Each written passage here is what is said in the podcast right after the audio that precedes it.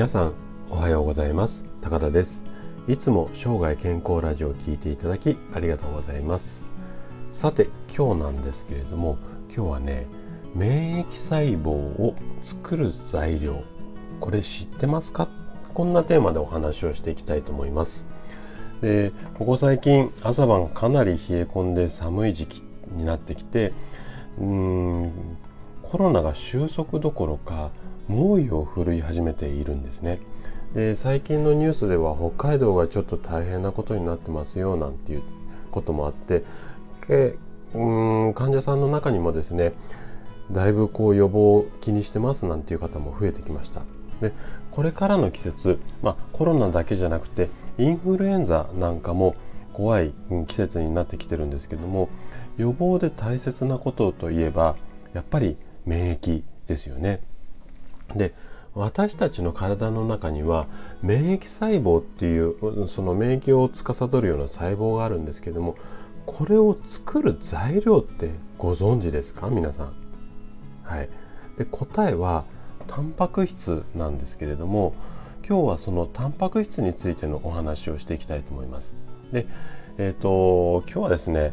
これからコロナだとかインフルエンザを予防したいこの辺りをですね真剣に考えている方もしくは免疫力を常に高く保っていたいよそんなことを考えているあなたに向けてお話をしていきたいと思います。で今日の免疫細胞についてまたお伝えしたいことが2つあってまず1つ目免疫を上げるためにはタンパク質を取りましょうっていう話ですね。でもう一つはタンパク質を多く含む食品3選。まあ3つをご紹介していきたいと思います。で今日もいつものようにできるだけ分かりやすくお話しするつもりなんですけどももし話を聞いて分からないよなんていう疑問質問などありましたらお気軽にコメントいただけたら嬉しいですでは早速本題の方に入っていきたいと思うんですけれどもで先ほども言った通り免疫力を上げるためにはタンパク質を多く含む食品をしっかり食べることこれがすごく大切になってくるんですね。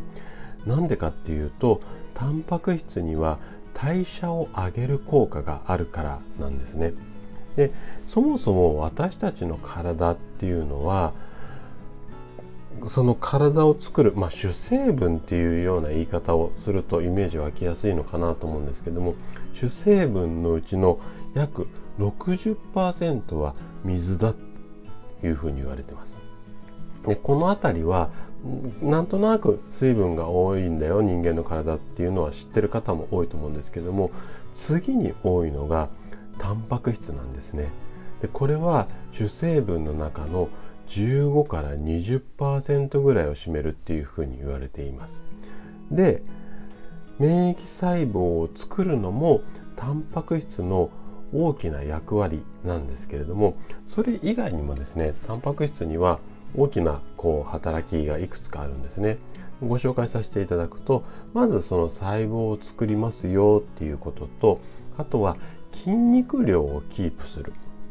まあキープっていう形もあれなんですけどももしかしたらタンパク質って英語に直すとプロテインなので筋肉隆々にしようと思うとプロテインをっていうふうに説明をするとイメージつきやすい方もいるのでまあこれの辺りが筋肉と関連性があるっていうことで今ちょっと例として出させていただいたんですけども筋肉をこう作ったりキープしたりっていうことですね。あとはね栄養をあの運ぶ。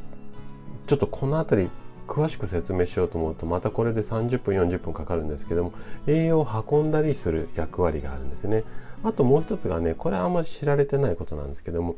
アミノ酸の一部にタンパク質が変換されることがあるんですよ。でどういう時かっていうと体の中でエネルギー不足が起こった時ですね、うん、こんな時に、えーと、タンパク質が使われたりします。ということで、まあ、あのこういう細かい働きはいいんですけどもとにかく私たちが生きていく上でタンパク質っていうのはとっても重要な役割を担っているんですよ。で、えっ、ー、とここであなたに質問をしていきたいんですけどもタンパク質を多く食多く含む食品これ何でしょうって聞かれるとどんな食べ物もしくは食品を思い浮かべますかね？ちょっと考えてみてもらいたいんですけどじゃあ答え代表的な3つお話ししますね。で1つ目大豆製品です。で2つ目お肉最後3つ目お魚なんですよ。この3つにタンパク質が多く含まれているんですね。じゃあそれぞれ多く含んでいるんですけどもそのタンパク質の働きだったりとかその栄養によってちょっとこう体の中でうん発揮する効果なんかが変わってくるのでこの3つについてどんな働きをするのかっていうのを後半お話をしていきたいと思うんですけれども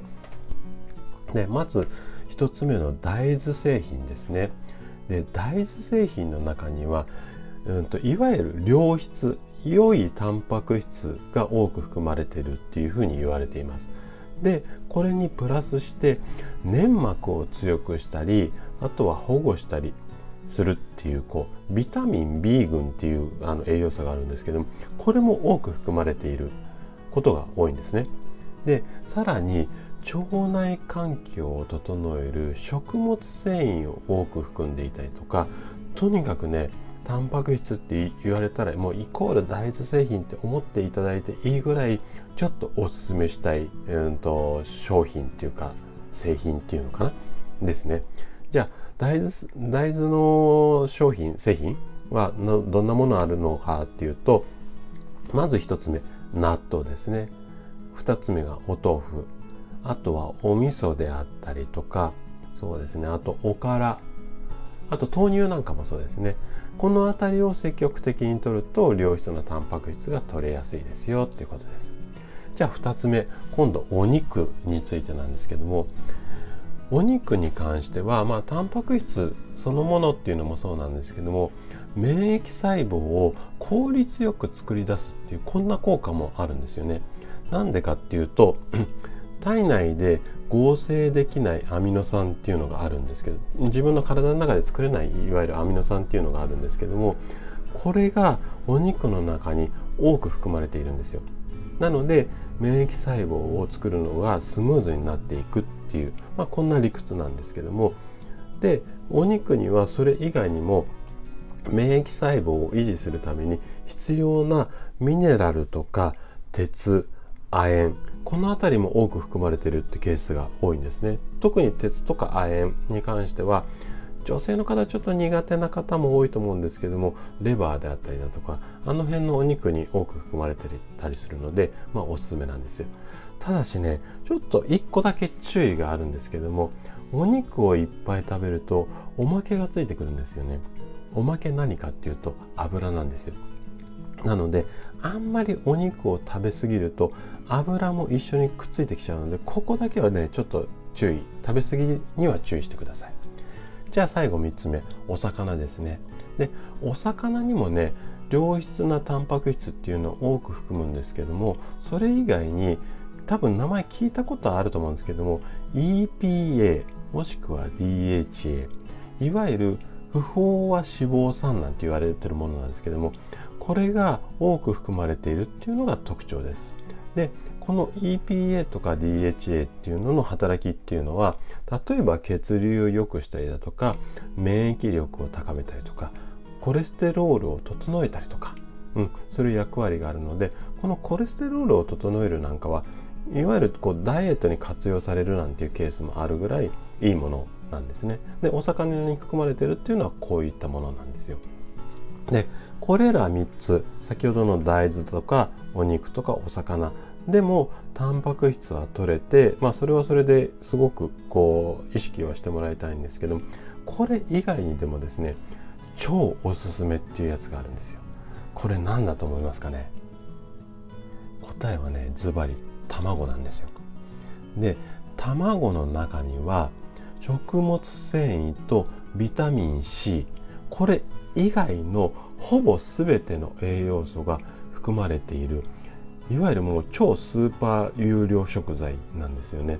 でもうすごいちょっとこう、うん、乱暴な表現っていうかオーバーな、うん、例なんですけどもうゆで卵にしてカバンの中に入れといてもうおやつ代わりに食べてもらいたいぐらい万能な食品でかつお値段も意外と手頃ですよね。なのでこれはねちょっとおすすめしたいので卵もしお嫌いとかアレルギーがなければ積極的にとっていただきたい食品であります。とここまでタンパク質についてお話をさせていただいたんですけども最後にタンパク質を意識した食事を心がけることで体のバランスがまず整いやすくなって健康が手うん手に入るっていうか、まあ、健康になりやすくなるんですよね。で健康を手に入れるっていうことはあなたがバリバリ仕事をしたりとか元気に家事をしたり、まあ、頑張る原動力にもなります。なので是非タンパク質を意識して生涯健康を目指していただけたら嬉しいです。はい、今回のお話はここまでになります。あなたが快適な毎日を過ごすヒントになれば嬉しいです。それでは素敵な一日をお過ごしください。今日も最後まで聞いていただきありがとうございます。